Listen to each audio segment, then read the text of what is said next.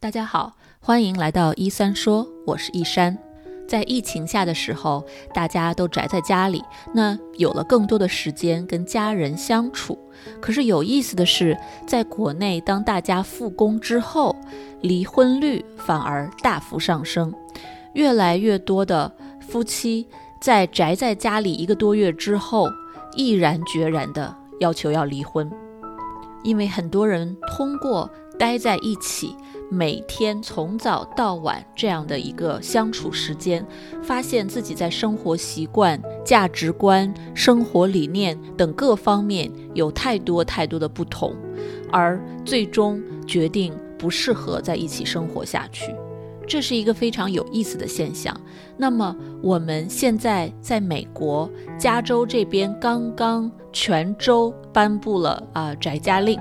在这种情况下。如果是男女朋友或者是夫妻双方一起不得不宅在家里，每天从早到晚面对面，怎么才能更好的保护自己的感情生活，让两个人宅在一起的时间变得有趣又浪漫，而且还能不影响自己的工作呢？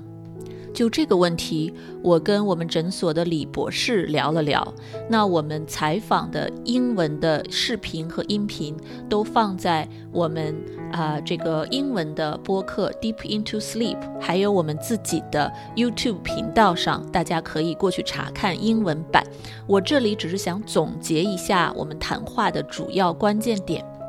这里是小广告时间，你对自己的睡眠不满意吗？你每天都觉得又累又困吗？你担心自己睡得不好会影响自己的身体健康吗？晚上睡不着、睡不深，白天无法集中注意力、效率低下？欢迎查看我的睡眠课程，mindbodygarden 点 com 斜杠 sleep，教你如何在一个月内科学的摆脱失眠困扰。首先，朝夕相处的伴侣们要注意哪些敏感点呢？第一，就是要。真正的认识到双方的这个 trigger，也就是能够激发、刺激到双方的这个刺激点在哪里。比如说，一方嫌弃对方不干活、太懒，然后反复的说、反复的说，这样就可能演变成一个刺激点，对方有可能会用一个非常激烈的情绪和应对方法给怼回来，那么又会刺激另外一方，最后演变成争吵，但是没有解决任何实际的问题。所以在相处的时候，我们可以通过观察、讨论，哪怕爆发了争吵之后平复下来，回过头去一起讨论，这样的方式帮助双方更好地认识到对方的这些刺激点到底是什么。第二点就是伴侣双方在争吵的时候，这个。争吵的内容方式是如何被彼此放大，被彼此的行为给进一步的激化的？因为很多时候啊，当夫妻双方或者伴侣双方在吵架的时候，我们会发现，经常吵的都不是内容的本身，经常最刺激对方的是这种反应的态度、说话的方式。用词的选择，或者对对方的一种忽略啊，或者说不愿意去跟对方争吵，那么一方掉头就走，或者一方就回到屋里把门关上等等，这样的一些行为应对方法，都极大的会刺激到另外一方，那么另外一方就会揪着不放，而这样的一种揪着不放的行为，又会反过来刺激原来这一方。最终，这样的争吵就被无限的放大，从一件小事儿演变成了一个非常剧烈的长时间的纠缠。如果大家在家宅内经常的发生这样的争吵，我们可以做些什么呢？第一，就是要去聆听双方的感受，而不是所说的话语的内容本身。因为很多时候，我们情绪非常激烈的时候，我们会用各种方式去翻旧账，去找更多的内容来支持我们的观点，那么最终我们的争吵就流于表面，而且会走向完全不相关的一个方向，给双方的情感都造成非常大的伤害。但是我们这么做的根源其实是我们的情绪，我们用这样的方式其实是想向对方表达我们很受伤，或者我们很难过，我们很不满意，我们气愤的背后有很多其他的。的情绪在，那么如果我们只是去就事儿论事儿，而且翻了旧账，讲了太多表面化的有关没关的东西的话，我们的情感就得不到一种对应。得不到一种回馈，我们就会觉得不够，还会不停的想要去把这种情绪用其他方式扔给对方。所以，如果能够在争吵中或者争吵之后冷静下来的时候，互相去体会一下，去共情一下对方的这个情绪的感受和情绪的需求，这样能够帮我们更好的感觉到这种情感上的链接。第二点就是在平常的生活当中，怎么能够更好的相互提醒，说，哦，我是爱你的，我是喜欢你的，我也是欣赏你的。那么在伴侣的生活中，不管大家在一起多长时间，有没有结婚，经常性的去提醒对方这些正面的、积极的点。可以很好的去平衡那些我们经常在日常琐碎生活中看到的对方让我们不满的地方，因为我们在生活中实在是太容易看到对方那些让我们不喜欢的、让我们讨厌的、刺激到我们神经的行为和说话方式。那么，如果我们刻意的跟对方留出时间空间来做这样的互相欣赏的、互相啊去。指出健健康、积极、正面的这些优点的小练习的话呢，就是一个非常好的情感上的一个互动和平衡。第三点也是很重要的一点，就是虽然在隔离期间，大家没有太多的选择，不得不和对方一起宅在家里，但是我们每个人其实都是需要一定的自我的空间的。这个空间啊，可以是生理上的、物理上的空间，也包括情感上的空间。就是两个人不可能永远的粘在一起，但是在宅家的情况下，我们又没有太多的选。择，那大家就需要有一定的创造性，互相去协商沟通，怎么能够在这样的情况下，还能够给双方留有一定的健康的物理的距离和空间，心理的距离和空间，让双方都有机会去做一些自己喜欢的事情，去获得自己需要的啊感情以外的这样的社会支持。不管是线上的方式还是电话的方式，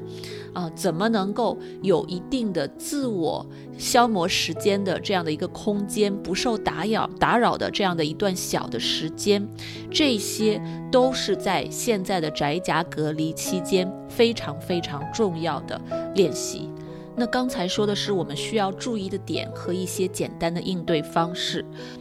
下面呢，想跟大家聊一聊有哪些浪漫的小建议，在我们宅家隔离的时候，夫妻或者伴侣双方是可以尝试的。那么我们这期节目主要是针对那些没有孩子的伴侣，如果有孩子的伴侣，在有可能孩子得到很好的照顾的情况下，也可以考虑啊这样的一些建议是不是可以应用到自己的生活当中。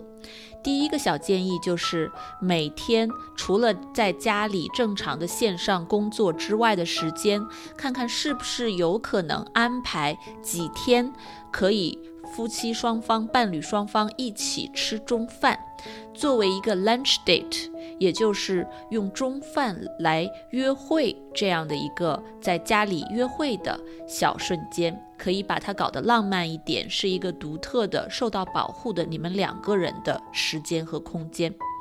第二呢，呃，就是在家里偶尔的计划一个非常浪漫的晚餐。虽然大家都天天在一起，但是如果提前做这样的一些浪漫的计划，双方都会很期待啊，而且看双方喜欢什么样子的晚餐，呃，不管是点一个外卖，特殊的两个人都喜欢的外卖，还是。把气氛搞得很浪漫，比如说烛光晚餐啊，点上灯，点上香薰，啊，撒上花瓣等等都可以。但是呢，双方一起去计计划这样的一个浪漫的晚餐，本身就是一个非常好的小练习。那么第三，就是可以在宅在家里的时候一起。玩桌游，就是夫妻双方可以一起找时间啊，约定一个时间一起放松，一起去做这种互动性的小游戏。可以是两个人一起去在电脑上打游戏，组队打游戏，也可以是一起面对面的玩桌游。那面对面玩桌游，它会有一种更多的眼神上的、智力上的互动型的沟通交流，对于升温感情。是很有帮助的。除此之外，还有一些可以考虑的小建议，比如说两个人一起烤饼干、做蛋糕，一起互相教给对方一些新的啊，这个生活中的小爱好。比如说，如果一个人喜欢集邮，另外一个人喜欢看书，那么两个人就可以。互相沟通，教给对方这些东西。一个人擅长健身，啊，一个人擅长玩游戏，那么也可以互相去指点对方，帮助对方，鼓励对方去尝试这些新的可以居家做的小活动，一起去散步。啊，一起看非常感兴趣的电视剧，边看边讨论，甚至可以一起坐在沙发上看一整天的电视剧，从头看到尾一个系列，一起尝试画油画等等，都可以是非常有趣的互动。那么，希望这些小建议呢，会对大家有所启发。如果大家在自己的生活当中发现了其他的特别适合自己家庭的小建议，也欢迎给我们留言。我很高兴看到大家在尝试或者在开发哪一些不太一样的啊小的互动。不论你们在做什么，我觉得没有对与错，只要是。啊，能够帮双方都更享受双方待在一起的时间，能够在生活工作之间找到一个合适的平衡，自己感觉比较舒适，那么最适合自己和对方的就是最好的。如果您对我们的“一三说”栏目有任何的意见建议，包括有您想听的主题和您想让我采访的，呃，心理学家或其他领域的人，或都欢迎给我来信告诉我。大家可以在我们的网站上找到我的联系方式，我们的网站是啊，mindbodygarden 点 com。大家也可以在喜马拉雅或者其他的渠道直接留言，我都会看得到。希望大家在宅家抗疫的过程中呢，还能够保持一颗平常心，做自己该做的准备，不要忽略了自我关怀，但同时呢，也不要忽略自己伴侣的心情和需求。希望大家都能够愉快充实的宅在家里，做一些自己想做、愿意做或者从来没有时间做的事情。也希望大家能够心平气和地度过这段艰难的时间。那谢谢大家的聆听和陪伴，我们下次再见。